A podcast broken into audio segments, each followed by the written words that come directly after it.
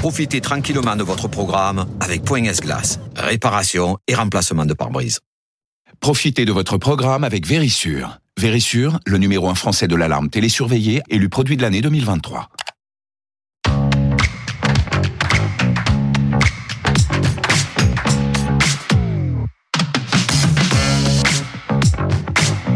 BFM TV, le 20h de Ruquier. Laurent Ruquier, Julie Hamet. Madame, monsieur, bonsoir. Bonsoir Julie. Bonsoir Laurent, bonsoir à tous. Bonsoir évidemment à l'équipe euh, qui est avec nous ce soir, que je vous laisse nous présenter Mais Julie. oui, on est avec Frédéric Hermel, journaliste RMC, écrivain. Bonsoir à vous Frédéric. tout le monde. Euh, Bonsoir Charles Consigny, avocat pénaliste. Bonsoir. et bienvenue Charles. On est aussi avec Pablo Pillot Vivien, journaliste et rédacteur en chef de la revue Regard, et Blanche Bonsoir, Léridon, directrice éditoriale de l'Institut Montaigne. Bonsoir à vous Blanche. Bonsoir. Que de titres ronflants, dites donc. Bah oui, écoutez. J'aimerais le présenter comme ça. Vous me présenterez à une fois. Allez, le programme de ce soir, programme de notre édition. Une question d'abord que nous aborderons en deuxième partie, euh, voilà, juste avant, avant 20h, en deuxième partie de notre édition, après le fameux trombinoscope. hein, C'est devenu maintenant une habitude pour ceux qui nous regardent depuis euh, lundi. On se posera cette question. Peut-on se passer des travailleurs immigrés? Le journal La Provence y répondait d'un mot à cette question euh, ce matin.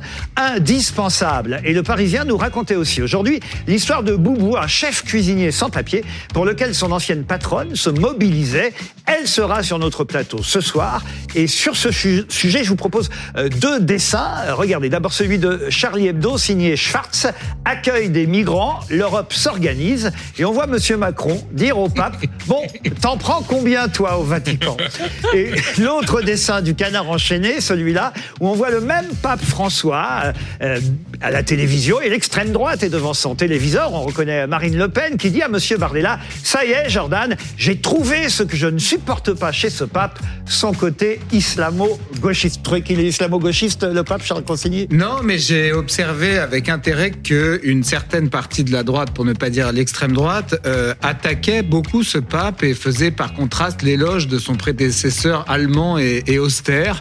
Et j'ai observé aussi avec intérêt certains euh, euh, journalistes d'une chaîne concurrente assez marquée à droite lui donner des leçons de catholicisme. Je trouve ça savoureux. On en reparlera. papiste en plateau. Pardon On m'a traité de papiste en plateau. Ah oui, c'est l'extrême vrai droite. Vous Oui, tout à fait. papiste, vous-même. Je suis Ah, bah, papiste juste parce que je vais accueillir les migrants. Super. L'autre question qu'on abordera ce soir, et on va même commencer par ça, c'est et si on bloquait les prix à propos de l'inflation, évidemment, puisque l'homme du jour, c'est quand même, il faut le dire, le ministre de l'économie, Monsieur Bruno Le Maire, qui présentait aujourd'hui, en plus, son projet de loi de finances et faisait surtout ce matin, hein, vous l'avez sûrement constaté, la une à peu près de tous les Au lecteur du Parisien, qui lui demandait d'ailleurs s'il pensait déjà à la présidentielle, Monsieur Le Maire a eu cette phrase à mon avis, une forme de réponse lointaine à, à Gérald Darmanin.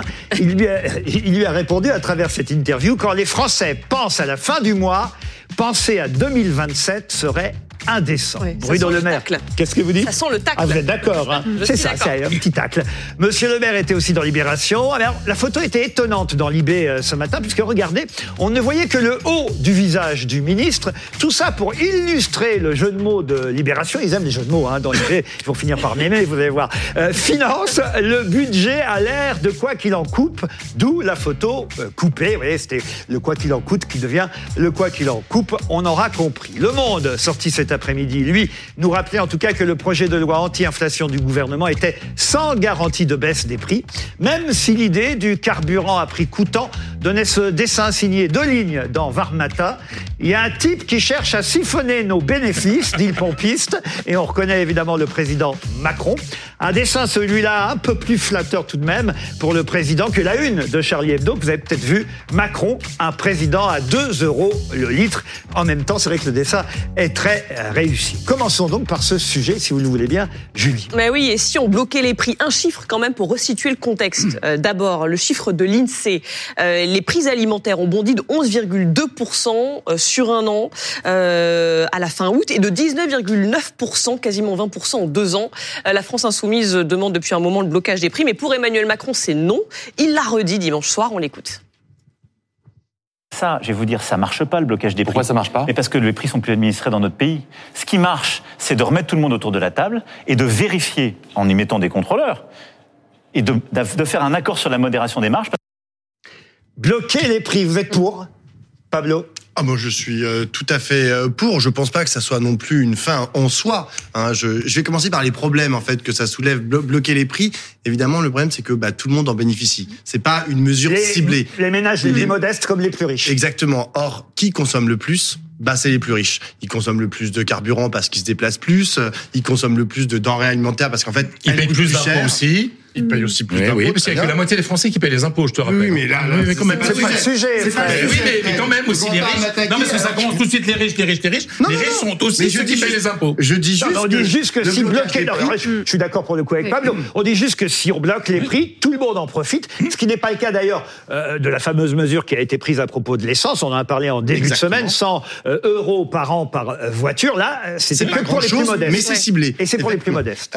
Donc, ça, c'est pour les problèmes. En revanche, je trouve que ça répondrait à une situation politique qui est explosive, une situation plutôt même sociale, par une réponse politique qui me paraît intéressante. C'est-à-dire que si demain, en fait, vous avez le président qui arrive et qui dit bon bah, on bloque les prix euh, euh, sur euh, certains produits, par exemple alimentaires, on bloque les prix euh, sur l'essence, ça pourrait calmer en un temps le mécontentement euh, de beaucoup de Français et de Françaises. Après, moi, je pense qu'il faut que ça soit qu'il y ait d'autres mesures euh, qui soient proposées, Blanche. notamment la démarchandisation, la, la socialisation. en Blanche fait. Le Ridon Il y veut a- tout de suite intervenir. Il y, a, il y a une autre critique à ajouter La à celle socialisation de quoi? Parce que ça, ça Pardon, il y a une m'intéressait. Autre critique à ajouter Non, à mais celle que sortir vient du de marché, formuler euh, juste Pablo. sortir du marché euh, certains produits. Bien sûr. Des tickets, des tickets de rationnement aussi. Hein. Non. non, mais pourquoi Au- pas Au-delà de, Ah, au-delà je du vous- caractère. Je vous signale que c'est euh, parce que aussi on est en temps de guerre Exactement. que euh, Ça a les prix déjà sont plus chers depuis, depuis deux ans maintenant. Et, et l'autre, l'autre inconvénient majeur euh, du, du blocage des prix, on l'a vu pour un pays comme la Hongrie qui avait tenté euh, un- un- euh, une mesure similaire, c'est surtout que euh, les industriels comme les distributeurs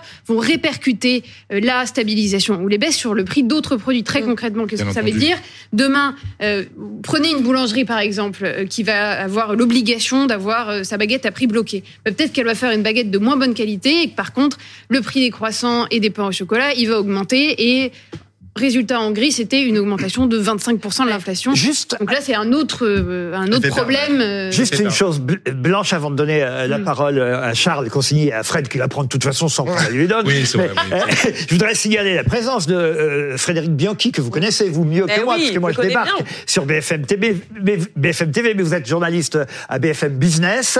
Et, et- et ce que j'ai dit tout à l'heure à propos de la guerre, c'est toujours vrai parce que parfois on ne le rappelle pas suffisamment. C'est vraiment à cause de la guerre en Ukraine que les prix ont augmenté depuis euh, euh, plusieurs mois maintenant. C'est à cause d'un dérèglement en fait de toute la chaîne logistique et évidemment la guerre en Ukraine y a contribué, mais il y a aussi les prix du carburant. On le sait, là ce sont des contextes euh, diplomatiques parce qu'on sait que la Russie et, l'Arabie Saoudite ont fermé le robinet, donc ça fait monter les prix.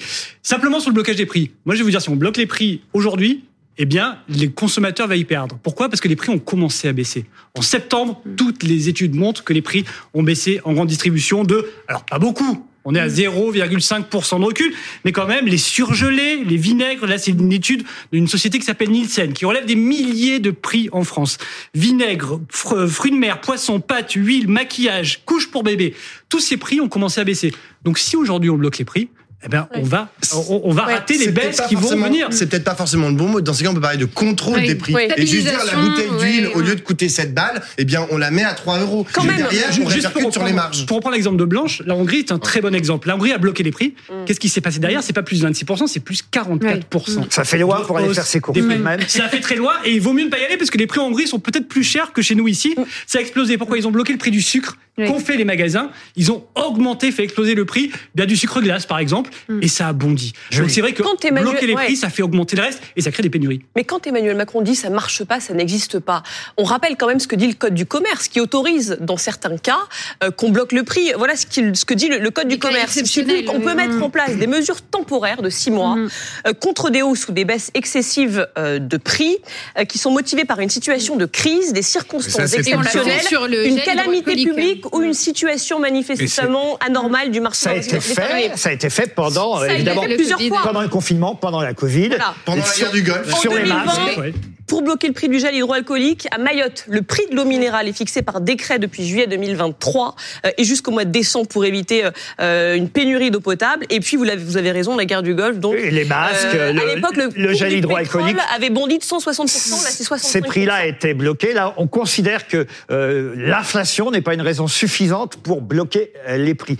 Charles Consigny. Non, je, je suis euh, qu'on ait ce qu'on ait ce débat en France alors qu'on est déjà euh, le pays le plus taxé, le plus réglementé du monde et je constate que euh, il y a encore des gens qui ont envie qu'on bascule de manière définitive dans euh, l'économie administrée. Donc une fois n'est pas coutume, je serais d'accord avec le jeune Macron et je et je et je, Vous je- l'appelez le jeune Macron. il est jeune. Vous pouvez dire le président de la C'est République. jeune. Mais vous êtes plus jeune que lui. Vous respectez le président de la Mais République. c'est affectueux de, dans ma Ah bon, bouche. très bien. jeune Dans ces Macron. cas, t'es un petit jeune. Je, Ouais. je serais d'accord avec le président de la République Emmanuel Macron qui dit que ça ne marche pas et je, et je, et je pense que, enfin, on peut rappeler quand même qu'il y a d'autres mécanismes qui font Oui. baisser les prix. Il y a par exemple la concurrence entre les différentes enseignes et Dieu sait qu'elles qu'elles en font. Concurrence qui est contrôlée pour Dieu qu'il n'y sait pas. ça marche pas. Bah si, ça, en pratique ça marche. En Bah, ça marche pratique, super. En pratique, On parle d'entente Ouais, parfois entre preuve, les. C'est- amusant, quand même. Comme en, en France, Oui. oui, en France, on a envie, Oui. ce qu'on a envie, ce que, ce que des gens comme Pablo ont envie de faire, c'est de euh, gérer la pauvreté. Ça, si tout le monde est très pauvre et que l'État gère, il, il en est à nous demander des tickets de, de rationnement. Pas du gros, tout, hein. dit la, la sortie du marché de certains Oui, produits, etc. exactement. Vous savez que les prix, les prix en France par rapport à d'autres pays où on ne donne pas tout ce qu'on gagne au socialisme sont beaucoup plus élevés. Vous allez aux États-Unis, par exemple, vous faites des courses aux États-Unis, les prix sont plus élevés. Il y a d'autres pays en Europe Bien où sûr, les prix sont plus élevés. Donc c'est conjoncturel. Moi, je terminerai par là. Je pense qu'il y a une question qu'on doit se poser, c'est pourquoi les Français, avec les salaires qu'ils touchent, ne parviennent plus à faire face à l'inflation, à des prix qui Je augmentent. vous un peu. interroge, Charles. C'est ça qui m'intéresse. On a un invité en duplex, euh, je crois, Julie. On a Philippe Poutou. Euh, Philippe Poutou, porte-parole du nouveau parti anticapitaliste. Merci d'être avec nous. Est-ce que vous avez entendu un petit peu les, euh, les arguments bloquer les prix Visiblement, ce serait pas forcément bénéfique pour, euh, pour euh, les consommateurs? On a perdu Monsieur Poutou, j'ai l'impression. Oui, je non, il est là, il est là. Le si, voilà. si, vous m'entendez? Oh, on vous entend Oui. très bien. Ouais, ah, très bien. Oui, j'ai- eh ben, super. Et bonsoir à tout le monde. Bonsoir. Euh, donc euh, oui, j'ai entendu un peu la, la, la discussion. Euh, évidemment, ce qui vient à l'idée, c'est de suite, c'est le blocage des prix. En tout cas, c'est ce qui se discute depuis un petit moment. Euh, ça apparaît quand même comme une mesure d'urgence à appliquer immédiatement, mais euh, le problème qu'il y a, c'est que c'est toujours discuté de solutions comme si c'était juste des solutions techniques ou la bonne petite idée ou la bonne petite gestion du système ou de la crise actuelle. Vous préféreriez qu'on augmente les jamais du système qui est en place. J'imagine. Euh, non mais ah ben, non mais même l'augmentation des salaires ça suffit pas. C'est pas Ah on bon est pour évidemment l'augmentation des salaires ou l'augmentation même des revenus et l'augmentation euh, importante des revenus de tous. Parce que si on discute salaire c'est juste les personnes qui ont un emploi. Il faudrait discuter aussi de toutes les personnes qui n'ont pas d'emploi. Donc on est pour l'augmentation des revenus. C'est une réponse mais c'est pas une réponse satisfaisante. Euh, parce que ça suffit pas. En fait il faudrait discuter du système. Pourquoi aujourd'hui il y a de l'inflation? Pourquoi on est en crise? Parce que l'inflation c'est juste l'illustration ou une des illustrations de la crise du système économique actuel qui euh, qui euh, qui touche plein de domaines. On a une Enfin, c'est aussi, je vous coupe, Philippe Poutou, c'est aussi, voilà, aussi à cause de la guerre en Ukraine, par exemple.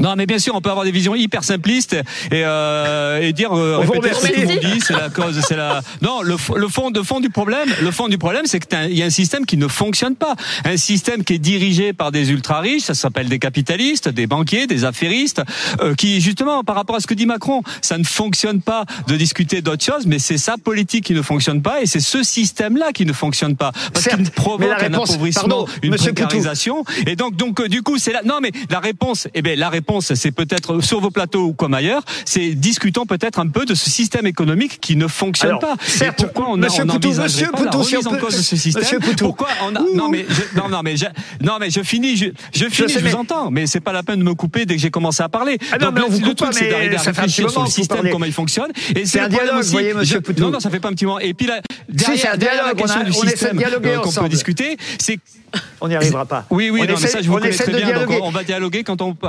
Donc, Je voudrais juste que vous m'écoutiez, juste vous poser une question à vous. Et nous, on pense qu'il faut que la population contrôle. Et ça, on a bien compris. Mais euh, ce que vous nous êtes en train de nous dire là, le système contre lequel, compris, non. Euh, le système contre lequel vous luttez, euh, cette décision-là, elle passera par les urnes et par le choix des électeurs. Là, on est dans le concret, on est dans les mois qui viennent. C'est bien qu'il n'y a pas d'élection ni Ça, c'est pas présidentielle. sûr. Ça, Ah. c'est pas sûr. C'est pas sûr. On peut avoir effectivement une vision où tout va se passer tranquillement et puis il va y avoir des élections dans deux ans, enfin dans un an vers les européennes, dans trois ans pour les municipales et puis dans quatre ans pour les présidentielles. On peut avoir justement cette idée d'un agenda euh, classique, mais non, ça peut se passer différemment. Il peut y avoir des révoltes. On a eu une sacrée bataille pour la défense des retraites. On a eu les révoltes euh, dans les quartiers populaires justement contre la pauvreté, contre le mépris, contre le racisme. Et puis on a aussi les batailles environnementales, les batailles féministes. Aujourd'hui, beaucoup de choses se passent dans la rue. Et encore là, on parle de la France, mais on pourrait parler de la révolte Fred euh, des femmes en Iran. On pourrait parler de toutes les luttes Monsieur qu'il y a Donc nous, on peut penser quand même que la suite de l'hi- la, la- la suite de l'histoire, ça peut être aussi la prise en main de la politique par les populations. Et, euh, Ben, ça s'appelle la démocratie, monsieur. Ça le s'appelle la démocratie, ça s'appelle le suffrage universel. C'est ce que j'ai essayé de dire. Ben voilà, mais moi ça me fait un peu peur quand j'entends Monsieur Poutou. En fait, euh, au NPA, les, les élections ils s'en foutent maintenant. Parce que comme ils ne gagnent pas, ça compte plus. Ils veulent faire, ils veulent gagner, arriver au pouvoir par d'autres moyens. Arriver par d'autres moyens que les urnes, Mais- ça s'appelle les coups d'État. Et moi, ça me fait un petit peu sauf, sauf qu'aux européennes, vous serez peut-être avec Monsieur Mélenchon. C'est une vraie information, ça, Monsieur Poutou? Oui. Oui, tout à fait. En tout cas, bah, nous, on, on va proposer la discussion avec euh, les camarades de la France insoumise, mais pas que. hein. On va voir aussi de, de- du côté des forces anticapitalistes, des forces révolutionnaires, parce que parce que non, on a déjà on a déjà fait au régional des, des, des listes communes avec Ah, euh, Au les régional, camarades mais de au la niveau, France insoumise. au niveau national ou européen, c'est nouveau. Euh, ben ouais, je pense, ouais, Ah je bah sais ouais. pas l'histoire, mais, euh, Comme- mais comme ouais, mais de dites, toute façon, la. France, la, Fran- la- la France insoumise, c'est pas la France insoumise, c'est pas si vieux que ça. Je suis pas sûr qu'il y a deux européennes, ça existait déjà. Donc le nouveau, il est aussi lié au fait que les forces politiques sont pas organisées de la même manière aujourd'hui. Donc oui, en tout cas, on va proposer ça. On verra si les camarades de la France Blanche. insoumise acceptent la discussion. On pense que oui, d'une manière ou d'une autre. Mais voilà, donc oui, c'est aussi faire exister dans ces élections européennes justement euh, l'idée internationaliste, euh, l'idée antilibérale, comment on peut s'en sortir. Et Blanche, justement. Blanche et non, mais non, ce que vous n'avez pas bien compris visiblement, c'est que c'est pas parce qu'on gagne pas aux élections qu'on est, qu'on pense que c'est la lutte des peuples qui peut changer les choses. On est des révolutionnaires, on est des anticapitalistes. Notre histoire, c'est quand même aussi Ça, on le sait. On le sait, des c'est les luttes Poutou, on le sociales, sait, on c'est luttes politiques. Pas J'ai jamais l'impression que vous comprenez parce que vous êtes toujours surpris. Donc oui, on est, on n'est pas surpris du ce qui est tout, c'est la capacité des populations à s'organiser. Pour revenir à, la question très concrète qui était posée, et aux réponses surtout très concrètes qu'on pourrait y apporter, il y a plusieurs choses qui, qui vont être mises en place.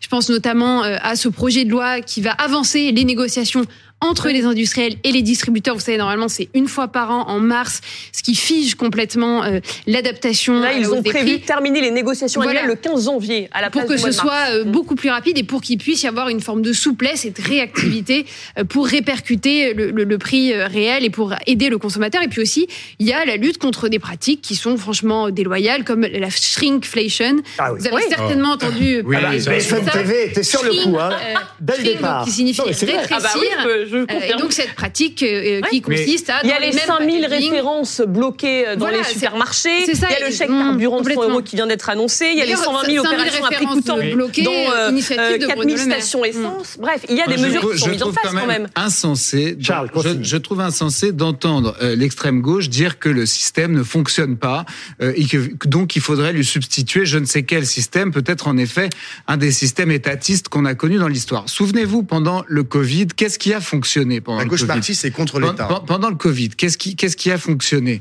Euh, Les hypermarchés, les chaînes de supermarchés et d'hypermarchés qui ont continué à nourrir les gens, euh, Amazon qui a continué à approvisionner les gens en tout ce dont ils avaient Tu peux besoin. rajouter à chaque fois et s'enrichir. L'un- Et mais- alors, mais ça du marché, c'est pas mauvais, hein. Les laboratoires pharmaceutiques qui nous ont sortis de la NAS en découvrant euh, les vaccins. Et en s'enrichissant. Mais et alors, je veux dire, c'est incroyable ce tabou en France qu'on a sur le sujet. Mm. Encore heureux que les laboratoires qui fabriquent des vaccins qui permettent de sortir d'une crise comme ça Fassent naître des milliardaires à l'appel. Bah Au passage, voilà, dire que ça ne marche pas alors que c'est le seul système qui marche, je trouve que c'est un mensonge. Frédéric Bianchi, euh, il y a un sujet quand même sur lequel finalement Monsieur Poutou, je m'attendais à ce qu'il réponde un peu plus longuement pour, pour le coup là-dessus, alors qu'il a été un peu plus long sur d'autres sujets, c'est sur l'augmentation des salaires, parce que c'est vrai qu'à oui. gauche, on dit au fond, bloquer les prix, très bien, mais est-ce qu'on ferait pas mieux plutôt d'augmenter les salaires? Ben, Il y aura une conférence bientôt Alors, il va y avoir une, confé- sociale. une conférence sociale. D'abord, il faut rappeler, pour, pour- pour le système économique, il y a cinq ans, c'était a priori le même système économique, et pourtant, la- le problématique, c'était que les prix étaient trop bas. Souvenez-vous, le combat des producteurs de lait pour le litre de lait à 1 euro. Voilà. Maintenant, il a dépassé le 1 euro. Donc, le problème était inverse. En fait, le système créait des prix trop bas. Donc, difficile de pointer la responsabilité du système dans les prix trop hauts aujourd'hui. C'est qu'il y a un contexte particulier. Concernant les salaires, ben, le SMIC, il a augmenté. Il a augmenté plus que l'inflation même. Hein.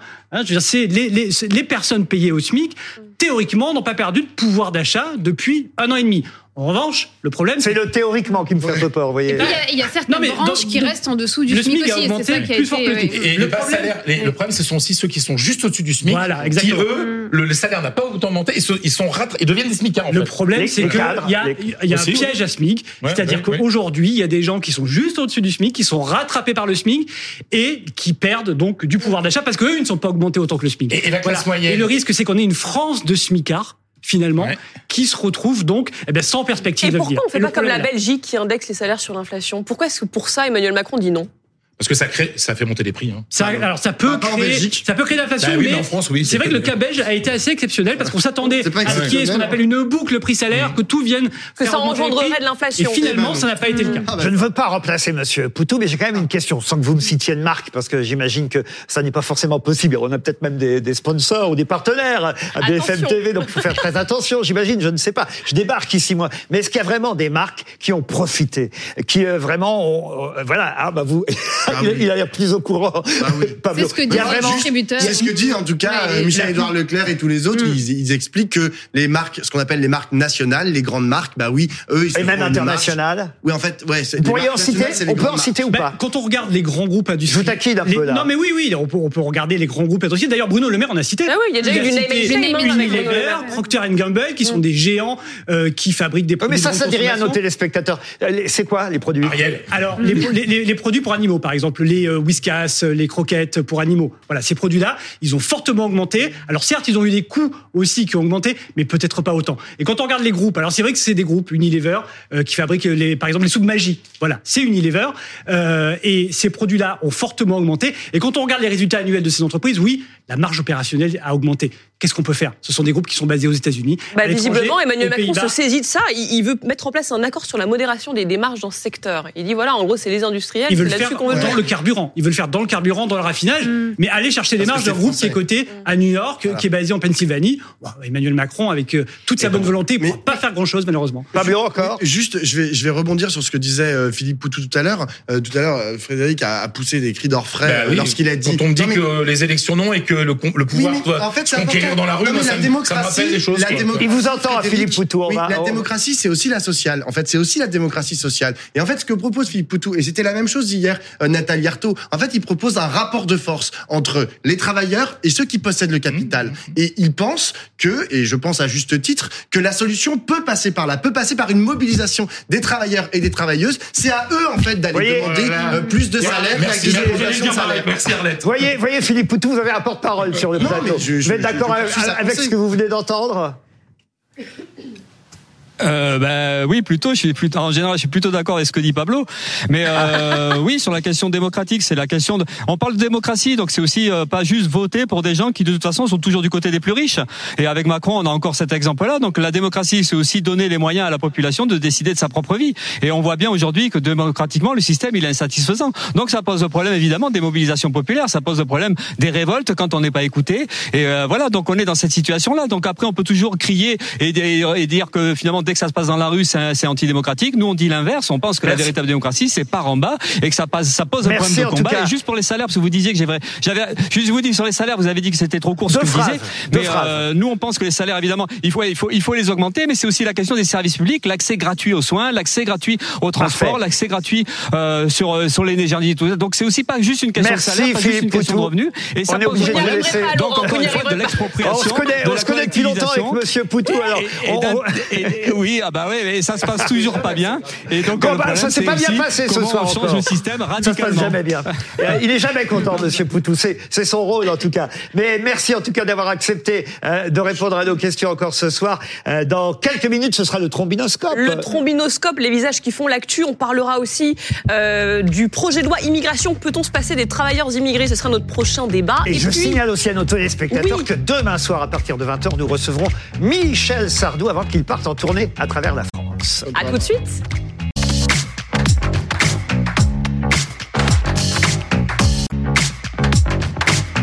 de votre programme avec Point S-Glace. Réparation et remplacement de pare-brise.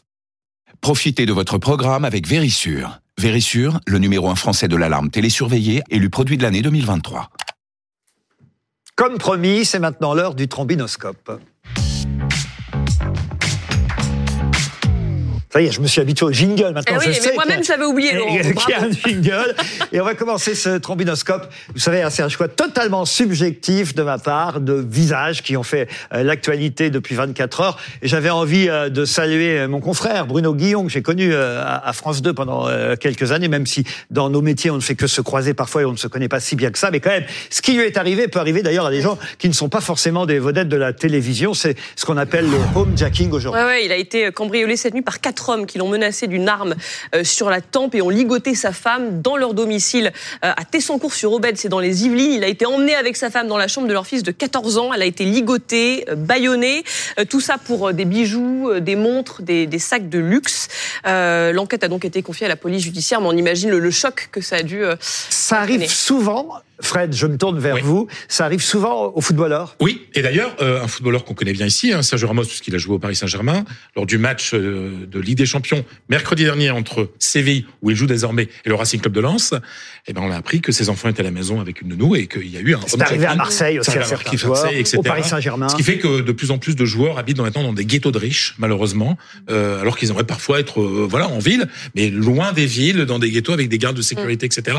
Parce qu'en fait, quand un joueur fait un match, ben, le monde entier sait qu'il est euh, sur la pelouse et pas chez lui. On voulait en tout cas saluer notre camarade Bruno Guillon. On passe à quelqu'un d'autre totalement différent. Joe Biden, il y a longtemps qu'on n'a pas parlé du président euh, américain. Euh, vous pouvez nous rappeler pourquoi? Mais oui alors, parce qu'il y a une photo qui sort de l'ordinaire. Vous allez la voir. Joe Biden, euh, premier président américain en exercice, à se rendre sur un piquet de grève. Euh, la Maison-Blanche parle donc d'un geste historique. Il a rejoint des ouvriers américains de l'automobile euh, sur un piquet de grève dans le Michigan. Il estime que les ouvriers méritent une augmentation salariale. On rappelle quand même que les élections, c'est l'année prochaine et que Donald Trump s'y rend dans la foulée, mais il lui a grillé la, la priorité. Ouais, Vous avez tout dit, j'ai plus rien, j'ai- plus rien à ajouter, que la raison effectivement pour laquelle je l'avais choisi, mais on va pas se On, on répéter. se mettra, euh, on se calera un peu mieux la prochaine fois. un, un président qu'on appelle Union Joe euh, et qui s'auto-proclame comme le plus pro-syndical de toute l'histoire euh, des États-Unis. Et intéressant parce que la campagne est vraiment lancée et la région du Michigan, elle est particulièrement déterminante pour les résultats du scrutin puisque c'est là où Trump l'avait emporté la première fois en 2016 et puis c'est aussi là qu'il a eu, ça a participé à sa défaite en 2020. Donc il y a un vrai enjeu électoral Il y, a, il y derrière. a une phrase et- quand même, une phrase incroyable. Wall Street n'a pas construit le pays. Alors là, c'est pas Poutou qui parle là, c'est Joe Biden. Mais non, mais c'est intéressant. Et il fait ça depuis le début de son mandat. hein. Il a développé toute une. C'était déjà dans sa campagne précédente. Et pendant tout son mandat, il a développé toute une politique, notamment industrielle, à destination de ses électeurs qu'on pensait être captifs euh, de, de Donald Trump, c'est-à-dire euh, les blancs, en gros, euh, pauvres ouvriers euh, américains. Et il a toute une politique industrielle qui est, qui est à destination, à leur destination. Et là, en fait, c'est juste le prolongement de ça. Ce qui est intéressant, c'est de voir toute son administration qui est aussi qui soutient les les, les, les, les, les syndicats, euh, y compris par exemple Pete Buttigieg qui est plutôt vraiment à la droite du parti travailliste. Et moi, voir Pete Buttigieg dire ouais, je suis pro syndicat, je suis là, waouh, là, il y a. il y a En un tout cas, c'est une première pour un incroyable. président américain, voire un président des États-Unis sur un piquet de grève. On n'avait euh, jamais vu ça. Puis ça prouve qu'il est quand même encore un peu en forme parce qu'on avait quelques Il n'est pas doutes. tombé cette fois-ci, hein, c'est Euh, déjà il ça, n'est pas hein. tombé. Et bon, il a besoin d'un mégaphone, mais c'est comme ça sur les piquets de grève. Oui, Et- c'est normal. Est-ce qu'il a mangé des merguez? Ah, ah, vous voulez savoir s'il a mangé des Ah bah oui, parce que quand même, piqué de grève de la CGT, c'est avec des merguez. L'information n'est pas arrivée Ah, jusqu'à nous. Allez, on passe euh, au visage suivant. Il s'agit de Yannick Jadot. On revient à la politique euh, française. Il vient d'être élu euh, sénateur. Il revient finalement à l'actualité et à la politique nationale puisqu'il était euh, député euh, européen. On sait qu'il a échoué évidemment à la dernière présidentielle. Et si je l'ai choisi, c'est uniquement pour vous montrer ce dessin qui m'a beaucoup amusé. Un dessin signé Kiro dans le Canard enchaîné. voilà, Monsieur Jadot dit ça me reposera de Sandrine Rousseau. Ça suffisait à choisir aujourd'hui. Yannick Jadot, vous ajouter quelque chose Non, je sais que Yannick Jadot euh, prépare la campagne de Paris. Euh, il veut, c'est pour ça qu'il est devenu sénateur de Paris. Ah, lui, il dit non, c'est une élection sénatoriale pour être Paris. sénateur. Oui, oui, il veut devenir maire de Paris. J'espère, j'espère qu'après le cauchemar que nous fait vivre Anne Hidalgo, nous n'allons pas C'est passer. trop facile. Nous n'allons pas passer à un cauchemar signé Yannick Jadot. Donc, d'ores et déjà, je conjure les Parisiens, ne vous intéressez pas à ces écolos qui ne font que détruire votre ville. Regardez le visage suivant de notre trombinoscope. Il s'appelait Pierre Goldman. C'était le demi-frère du chanteur Jean-Jacques Goldman. On parle beaucoup d'ailleurs de la famille Goldman euh, ces derniers temps parce que euh, le fils, on le sait, a été directeur euh, de The Voice euh, sur une première chaîne de télévision euh, ces dernières années. Euh, La fille fait parler d'elle à propos de l'éducation. Elle s'appelle Caroline euh, Goldman. Et euh, Pierre Goldman, c'était leur oncle, euh, oncle dont vous pouvez nous parler avant qu'on revienne Eh ben sur oui, ce sujet. alors je vais vous dire, moi j'ignorais, l'ai découvert là, euh, protagoniste donc euh, de ce film qui sort aujourd'hui, le procès euh, Goldman, Pierre Goldman, qui revient donc sur le procès de Pierre Goldman en, en 75. Il a été jugé pour des braqueurs, à, pour braquage pardon à, à main armée, et il est autre donc que le demi-frère de jugé de surtout pour euh, et, et- et emprisonné dans un premier temps pour avoir euh, tué, euh, soupçonné d'avoir tué deux pharmaciennes. Et c'est Maître Kijman qui est décédé il y a pas si longtemps, un avocat, j'imagine, qui est une référence pour vous Absolument. encore aujourd'hui, Charles Consigny. C'est Maître Kijman qui finalement l'a suffisamment bien défendu pour qu'il soit libéré, sauf qu'il finira tout de même assassiné. On bon, alors ça c'est assez obscur. Sa fin. Le procès et le film racontent euh, tout ça. Mais si je l'ai choisi, avant de vous faire réagir les uns et les autres, c'est aussi parce que je trouve ça incroyable, ces biopics qu'on fait en ce moment. C'est une mode dans le euh, cinéma. Et le choix euh, des acteurs aussi, c'est intéressant. Regardez euh, l'acteur qui joue euh, donc euh, Pierre Goldman, euh, et, et- et- et il s'appelle... euh, alors j'ai oublié son nom, zut, ça y est, je l'ai perdu. mais, mais, mais en tout cas, euh, regardez la ressemblance. C'est pas si mal, je trouve, parce que c'est pas toujours le cas. Et en ce moment, on a, on, on va le citer quand même, l'acteur, je vais le retrouver. Euh, mais, en tout cas, c'est pas c'est pas un acteur que tout le monde connaît, il faut dire. Mais c'est un très bon choix parce que je trouve qu'on est très très proche de ce qu'était euh, Pierre Goldman. Et en ce moment, c'est une mode. Évidemment, tout le monde a vu les photos de Catherine Deneuve en Bernadette Chirac. Ça, c'est un film qui sort euh, la semaine prochaine. Et pourtant, a priori, au départ, on peut pas dire que Catherine Deneuve ressemble spécialement à Bernadette Chirac. Et regardez, dernier exemple, ce sera pour l'année prochaine, mais le tournage vient de se terminer. Il va y avoir un film sur Charles Aznavour, c'est Grand oui. Corps Malade euh, qui euh, euh, co-réalise euh, ce film sur Charles Aznavour. Oui, là encore, c'est pas mal. la avec Mehdi. Dir.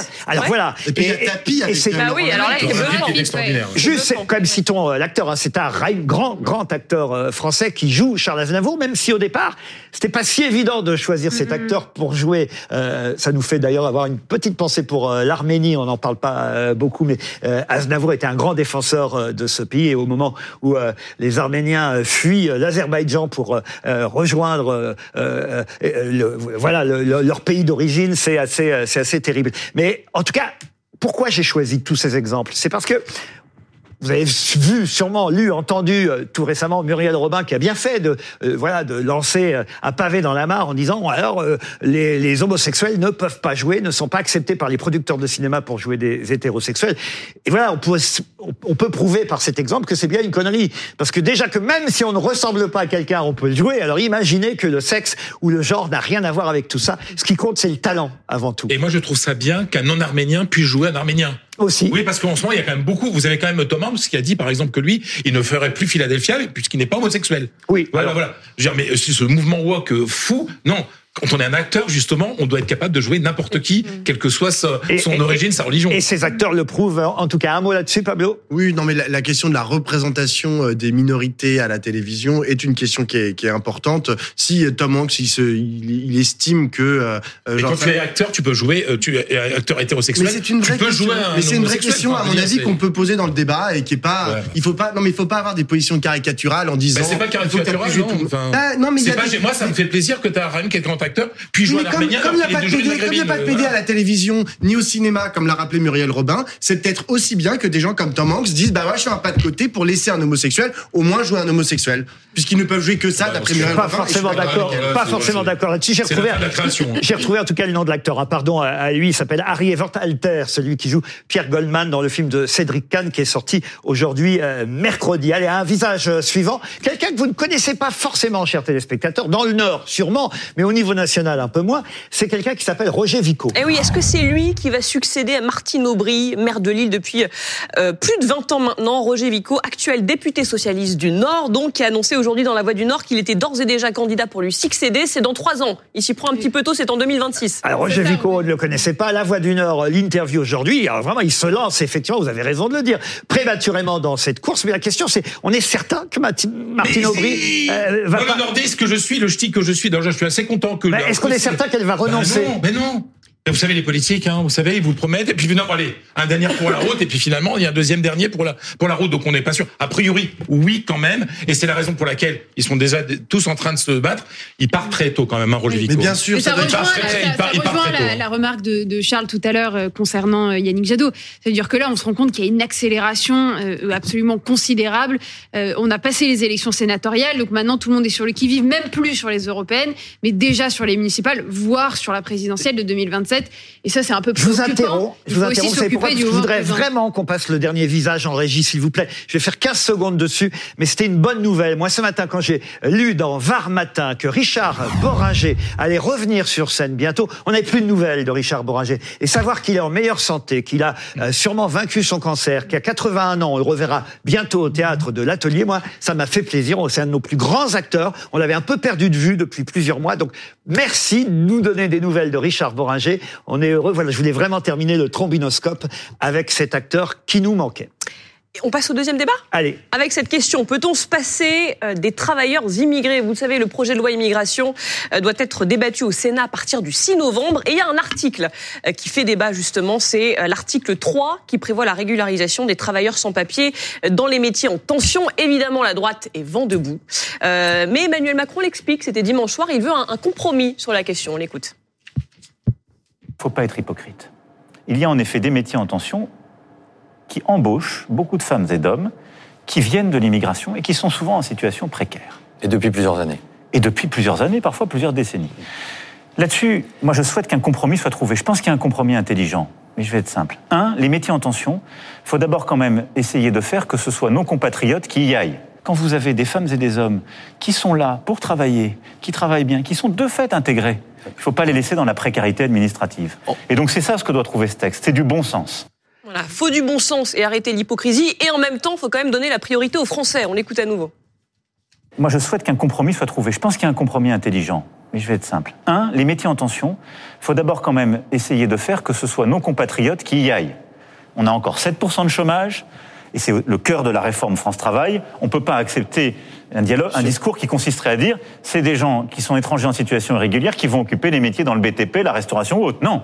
Il y a des Françaises et des Français qui sont au RSA, qui parfois ont la possibilité d'occuper ces emplois. Il faut les former, les aider parfois euh, au déplacement, au relogement, mais enfin plutôt les accompagner sur ces métiers.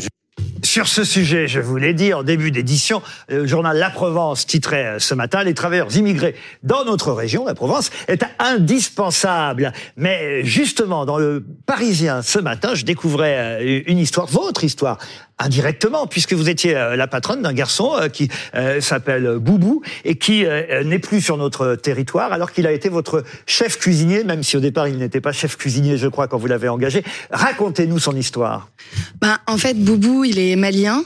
Et euh, moi, je l'ai embauché euh, au restaurant en 2019. Et effectivement, à la base, il avait jamais mis les pieds dans une cuisine. Donc, il a commencé euh, à la plonge, un peu comme tout le monde, en extra quand j'avais besoin de lui.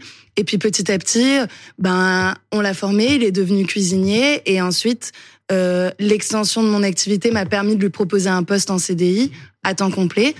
Et ce que j'ai fait. Et voilà, ça se passait. Il était sans papier, mais déclaré donc. Sans papier, mais déclaré. Il a toujours été déclaré.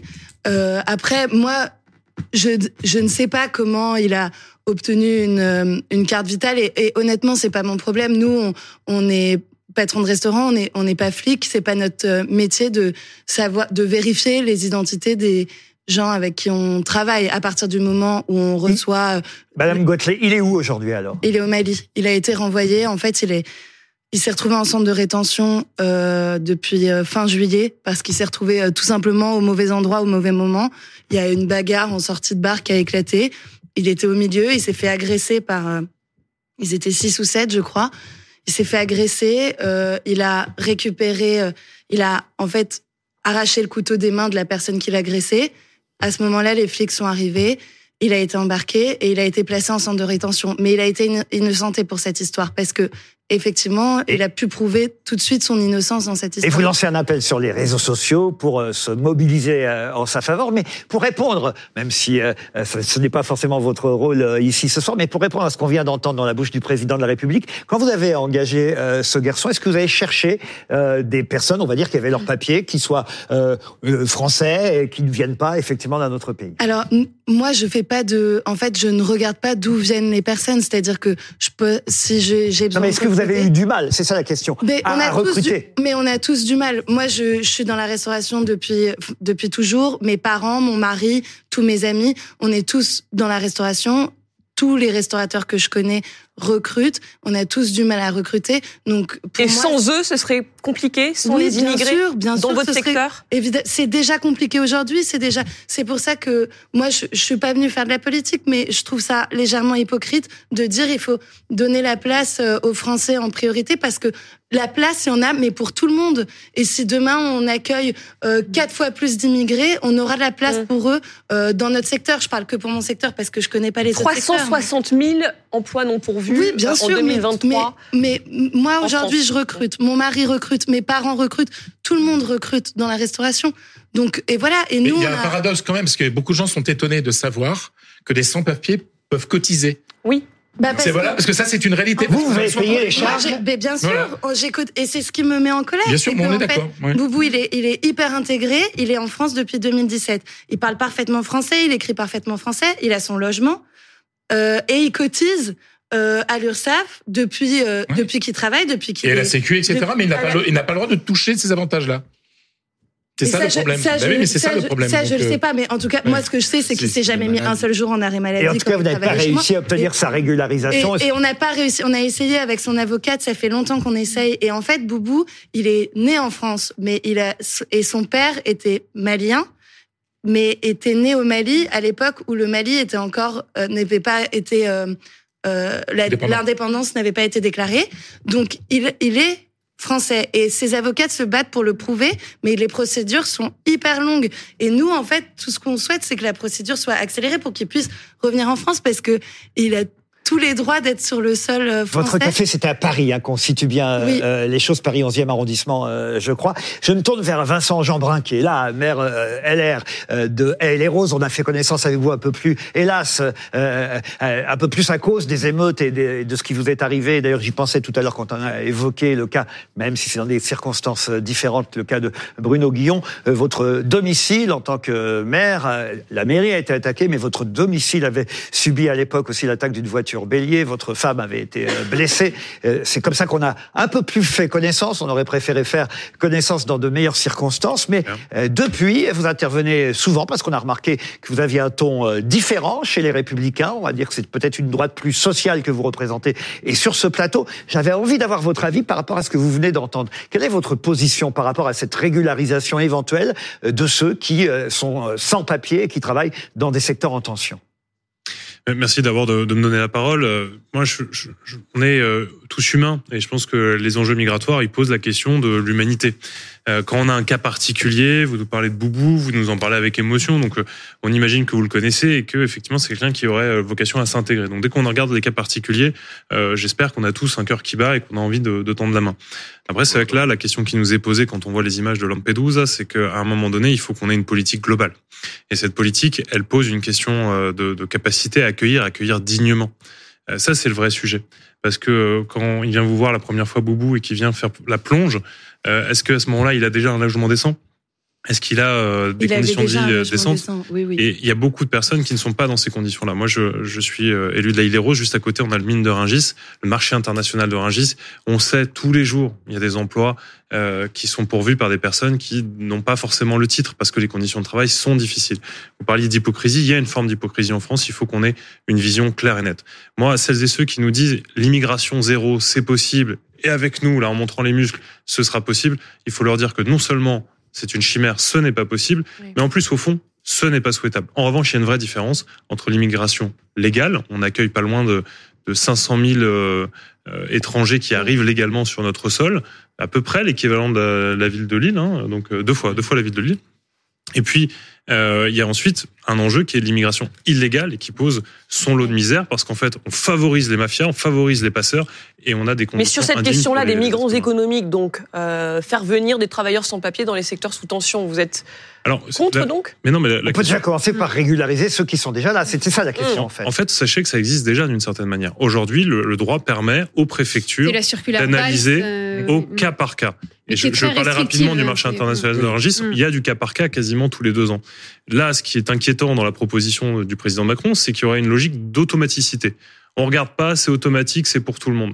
Ça, la difficulté, c'est que ça vous aiderait peut-être des personnes euh, courageuses à intégrer aujourd'hui en France, mais ça provoquerait un appel d'air qui est totalement inenvisageable. automatique, hein, avant qu'on parle d'un autre exemple, Blanche Non, non, c'est pas automatique. Il y a des conditions de, de durée sur euh, le territoire euh, et de euh, et de, de la capacité à avoir euh, à pouvoir prouver que vous avez déjà travaillé et, et selon euh, et sous une certaine période. Non, mais effectivement, euh, ce qui est reproché aujourd'hui à la circulaire Valls euh, qui est appliquée, c'est qu'elle est d'une complexité redoutable et surtout qu'elle positionne le travailleur en situation inférieure euh, à euh, son employeur, puisqu'il doit remplir tout un, un, un formulaire CERFA et c'est aux mains de l'employeur. Alors que là, la démarche, elle viendra, et je trouve que c'est c'est beau d'affirmer la volonté du travailleur lui-même dans l'engagement dans cette démarche-là. Euh, Et puis, je voudrais rajouter un, mot, tant, que j'ai la parole. Il y a un phénomène qui est pas du tout idéologique, qui est particulièrement euh, chiffré et, et rationnel qu'il faut mettre euh, en avant dans ce débat. C'est le phénomène démographique. On a un vieillissement euh, de la population en France qui fait qu'aujourd'hui, l'immigration porte euh, de façon très importante la dynamique démographique dans notre pays, puisque très longtemps, on s'est targué d'avoir un, un taux de fécondité important en Europe, et aujourd'hui, il décline. Il est 1,8 enfants par femme.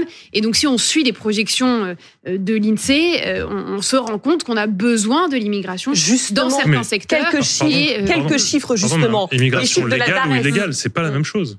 Non, mais Il y a des y a, y a- mais la question c'est a-t-on besoin des travailleurs immigrés et, et donc là, je réponds de façon A-t-on besoin d'immigration en France? Moi, je dis oui, mais il faut qu'elle soit encadrée, il faut qu'elle soit choisie. On peut tout à fait avoir, comme des grandes démocraties dans le monde, comme c'est le cas au Canada, des quotas qui disent euh, filière par filière, on ouvre les portes, venez si vous respectez les règles du jeu et que vous assimilez en Mais en France. C'est possible. Mais ce qu'a dit le président, En c'est les lois. donnée aux Français. Oui. Bien sûr. Et, et Bien si sûr. les Français ne veulent Et pas faire ce travail, on choisit on a un autre peuvent C'est pour exemple. ça qu'on parle de quotas. Il patiente. Bah On a un autre exemple, c'est un garçon qui s'appelle Souleymane, qui est avec son employeur euh, en liaison avec nous. Bonsoir à tous les deux. Euh, bonsoir Monsieur Cotenay, Euh, Olivier Cotenay avec, avec Margot, qui peut-être est votre, votre épouse, ou en tout cas tous les deux. Vous avez engagé ce jeune garçon qu'on voit euh, auprès de vous, qui est dans le même problème, qui attend lui aussi d'être régularisé. Oui, c'est ce qu'on c'est ce qu'on demande aujourd'hui. Ça fait euh, ça fait trois ans que Souleymane a été euh, accueilli dans notre boulangerie et qui travaille euh, qu'il a d'abord travaillé trois ans en tant qu'apprenti, euh, en tant que mineur non accompagné depuis la Guinée. Il a été accueilli par la France, il a été protégé par la France trois ans et aujourd'hui il est dans un imbroglio euh, administratif euh, qu'on pourra peut-être détailler, mais une histoire d'empreinte digitale qui lui a été volée à Dakar quand il est quand il est passé en Europe et qui fait qu'en fait après trois ans d'une intégration parfaite, un talent fou en tant que boulanger, il est aujourd'hui dans l'impossibilité de travailler et nous de notre côté on a décidé d'essayer de l'accompagner au maximum. On le garde aujourd'hui, on lui a fait signer un CDI euh, en le médiatisant au maximum, en faisant une pétition et en expliquant son cas. Et on est euh, voilà dans l'espoir d'une régularisation qui va lui permettre de passer du statut de je suis formé, intégré et je cotise à un moment où il a le droit de travailler et de bénéficier de tout le talent euh, dont il fait preuve au quotidien. Quoi. Vous avez appris à être boulanger en France, une fois arrivé en Bretagne? Oui, tout à fait. J'ai découvert le métier lorsque je suis arrivé en France, à, précisément à Rennes. Et, et- et vous aimeriez évidemment rester euh, chez nous et pouvoir. euh, c'est votre pays aujourd'hui, la France Et pouvoir continuer à être boulanger dans ce pays? Ah Ouais, on peut dire ça parce que lorsque j'étais chez moi au bled, je connaissais pas, je, je connaissais pas la boulangerie vraiment, vraiment. Mais lorsque je suis arrivé ici, j'ai tout découvert ici en, en faisant des stages et tout. Ça m'a plu. Du coup, c'est en faisant des stages que j'ai commencé de faire l'apprentissage. J'ai dû faire trois ans d'apprentissage. Du coup, ça va, j'aime bien le métier et tout. Monsieur Cotonnet, c'est pareil, vous lancez vous aussi un appel à- à- aux politiques. Les politiques de, de- de la région vous soutiennent? On a nous beaucoup de, de soutien au niveau des politiques. On a, on a besoin que ça se traduise dans les faits par, euh, enfin pour notre cas, pour le cas de Souleymane particulièrement, d'un geste de la préfecture d'Ille-et-Vilaine, euh, puisque Souleymane il, a rempli les dossiers et il fait preuve de, de l'intégration qu'à mon avis tous les Français attendent euh, pour pour intégrer des, euh, des gens issus de l'immigration. On a besoin de ce geste. On est soutenu par quatre députés transpartis euh, autour de l'île-et-Vilaine qui ont eux euh, pas dans, du tout dans une démarche de récupération politique, mais qui cherchent à nous aider et à faire du lien finalement Mais avec la pose- préfecture et euh, donc nous soutiennent pour nous aider. Je vous écoute. Je vous pose la même question que j'ai posée à Madame euh, Goethelé pour son café à Paris. Vous avez du mal à recruter, vous aussi? Le, le process de recrutement chez nous, il est, il est permanent et sur des métiers qui sont des métiers où les gens ont besoin d'être formés, comme la boulangerie, il est plus que permanent. Ça veut dire qu'aujourd'hui, un talent dont je n'ai pas besoin, je vais quasiment pouvoir le prendre si j'arrive à lui faire faire quelque chose euh, parce que j'ai un besoin, euh, j'ai des trous en permanence. Et aujourd'hui, heureusement que j'ai des jeunes issus de l'immigration qui remplissent ça. On n'est pas du tout dans un débat euh, de savoir si les Français veulent travailler ou pas travailler. Aujourd'hui, cette main d'œuvre, elle n'existe pas en France Ouais. et on est encore loin de, de, de l'avoir formée. Hein. Ça, c'est une bonne réponse. ouais. Charles Consigny Là, euh, vous faites un tableau euh, de l'immigration qui, qui- dire. qui serait voilà l'immigration dans un monde idéal. Alors c'est sûr que ça fait rêver. Euh, pardon, l'immigration illégale. Mais, mais malheureusement, la réalité, elle est euh, plus difficile que ça. Euh, la crise migratoire est devant nous. Euh, le- le- la population va énormément augmenter dans des pays euh, où les gens auront envie de partir pour venir en Europe, notamment en Afrique. Euh, nous ne pourrons pas absorber cette immigration de masse. Ça pèsera, hein. pèsera sur nos systèmes sociaux. Euh, L'immigration, Sur les salaires. il faut, il faut malheureusement, on peut malheureusement pas avoir une vision manichéenne ni dans un sens ni dans un autre sur ce Mais sans su- avoir cette vision ce sujet. manichéenne, Charles, En- en pardon, et là, si je, je reviens euh, évidemment euh, à vous, Monsieur Jeanbrun, parce que ce matin dans le Figaro, j'ai lu euh, votre papier qui est vraiment euh, euh, probant, je trouve. Vous, vous expliquez qu'au fond, euh, en Italie, par exemple, Mme Mélanie avait fait des tas de promesses euh, à ses électeurs en disant, vous verrez, l'immigration, nous, on saura la contenir, il n'y a personne qui arrivera en Italie, Euh, un peu comme euh, Monsieur Trump avait promis aux Américains et, avec son mur, et vous, vous le racontez aussi avec son mur, pour empêcher les Mexicains euh, d'arriver. Et en fait, résultat, elle n'a rien pu changer. Euh, vous dites, voilà, il n'y a pas besoin d'aller jusqu'en Italie pour constater l'impuissance de l'extrême droite. Serait pareil avec euh, l'extrême droite chez nous. Oui, c'était vraiment le message de ce papier euh, paru ce matin dans le Figaro. L'idée, c'était de leur dire, moi j'ai de la famille en Italie, et ils me disaient, on, a, on y a presque cru à Mélanie, on s'est presque dit qu'elle allait, elle allait solutionner le problème. En réalité, on voit bien que c'était, c'était euh, de la fanfaronnade et qu'à aucun moment il y a eu le blocus maritime qu'elle avait promis et qu'il y a même plus aujourd'hui de migrants illégaux qu'il n'y en a jamais eu. C'est une fois qu'on a dit ça, on montre bien qu'effectivement euh, les promesses de l'extrême droite d'immigration zéro, Monsieur Zemmour ou Madame Le Pen, c'est zéro. Maintenant, il faut des solutions pragmatiques et équilibrées parce que euh, Charles Consigny a raison de le dire. euh, on peut pas accueillir tout le monde sans Eh oui. règles. Et en même temps, il ne faut pas être dans le déni non plus. Les chiffres de la DARES sur la présence des immigrés dans les différents secteurs. Les personnes immigrées représentent en France 39% des employés de maison, 28% des agents de gardiennage et de sécurité, 27% des ouvriers non qualifiés du sûr, BTP, mais- 24% des mais professionnels de la suis pas- politique et du clergé Et- ou encore 22% je suis- je des suis pas du cuisiniers. On parle tout. d'immigration légale. Je ne suis pas du tout pas la anti. La question, c'est pas d'être Pas anti forcément. Pas que légal. Hein. C'est pas d'être Pas anti-immigration, c'est de, c'est de constater, c'est de constater que c'est un phénomène qui va s'accentuer dans les, années qui viennent et qui est aussi porteur de beaucoup de déséquilibres. Très Au bien. risque de dire des choses très, Très bien. dépla- très déplaisantes. Allez-y, allez-y, vous êtes Au là risque pour de dire des choses déplaisantes, vous avez par exemple 25% des détenus en France qui sont étrangers. Je sais que ça n'est pas agréable à entendre, mais c'est malheureusement lié à réalité. des situations de Donc c'est un précarité et de- et donc de un pauvreté, problème qui euh, est de complexe. oui. Et je crains qu'on puisse pas le, régler avec simplement des, des, des vœux pieux. Là, on parle de gens qui travaillent. On parle de gens qui travaillent, qui souhaitent continuer à travailler. Mais Pablo justement, moi, moi, ça me, ça, ça m'enquiquine un peu en fait de voir, de, de faire cette distinction toujours entre ceux qui travaillent et ceux qui travaillent pas. Tout à l'heure, Monsieur Jeanbrun, il a commencé son, son, sa réponse en disant, euh, on a tous un cœur qui bat. Bah oui, on a tous un cœur Ouais. qui bat. Et c'est d'ailleurs au nom de ce cœur qui bat, au nom de cette humanité, au nom du fait que nous sommes tous des frères et sœurs. Ben non, mais tu dis oh là là, mais bon, c'est, c'est Mais c'est non, mais si on en Nous est à tous- dire on a tous un cœur qui bat. Mais non, euh, mais, mais Monsieur Jeanbrun, le avec feu, tout ça à fait. C'est vraiment papiste. Hein. Le Mais non, feu, pas non, mais- ça le discours. et le feu, ça brûle et l'eau, ça Moi, je suis désolé, je suis mais- désolé, mais faire du je- tri. Pablo, faire du Vatican. Mais non, mais faire du tri en fait entre les êtres humains, entre bah toi tu vas nous servir parce que tu vas aller faire la plonge, toi tu vas nous servir parce que tu vas être boulanger, et toi tu vas. Mais et je suis pour hein, qu'ils puissent venir pour faire ce type de travail, mais euh, et toi tu vas pas nous servir parce que de toute façon tu sers à rien mon pauvre. Donc tu retournes dans la Méditerranée, on te remet de l'autre côté de la Méditerranée et après tu retraverses avec tous les dangers qu'on sait, avec les dangers mortels en fait que ça comporte. Moi je suis désolé, va- je ne suis pas pour cette On va en tout cas remercier Pablo. cette pensée-là. Pablo, on va en tout cas remercier euh, Monsieur Cotenay et aussi euh, Souleymane et on va euh, évidemment souhaiter euh, au moins celle-là, cette situation-là, qu'elle se régularise, celle de Souleymane et pareil évidemment pour, le jeune garçon que vous aviez euh, employé vous aussi, euh, Madame euh, Goetley. Je voudrais juste terminer Bah ce non. sujet puisque vous avez parlé que de la toute la misère du monde qu'on ne peut pas euh, accueillir par un dessin, voilà un sourire, un dessin assez euh, terrible d'ailleurs, hein, signé Mouget dans le Canard enchaîné. Regardez, euh, Monsieur Macron a effectivement réutilisé cette phrase qui fut prononcée par Michel Rocard on ne peut pas accueillir toute la misère du monde.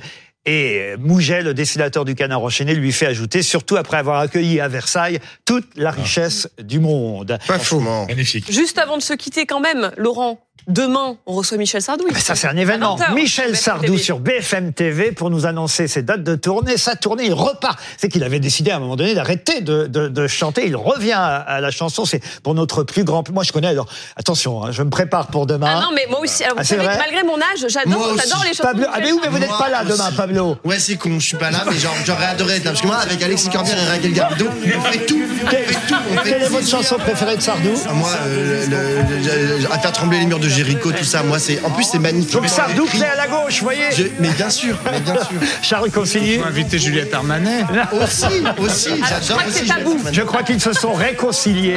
Oui, oui, ils se sont réconciliés. Ça va mieux. Euh, on a tous dit des bêtises et Michel Sardou, le premier, euh, d'ailleurs, a été très aimable avec Juliette Armanet en disant Moi aussi, j'en ai dit des conneries, on en a tous dit. En tout cas, il sera là demain soir, Michel Sardou, et on est bien heureux de le recevoir. Vous serez avec nous euh, Avec grand plaisir. J'en étais sûr. Ben oui, même rencontrer Sardou. Sardou, c'est les cathédrales de Reims. Hein. Et on vous retrouve évidemment, parce qu'on ne l'a pas encore dit, on vous retrouve régulièrement pour les téléspectateurs qui ne vous connaîtraient pas encore très très bien. On vous retrouve à la radio, évidemment, avec Estelle Denis, Dans Estelle Midi. tous les midis, et c'est aussi sur RMC Story. Exactement. RMC, RMC Story. Voilà. On écoute encore un peu Sardou Petit extrait Ah oui, c'est magnifique.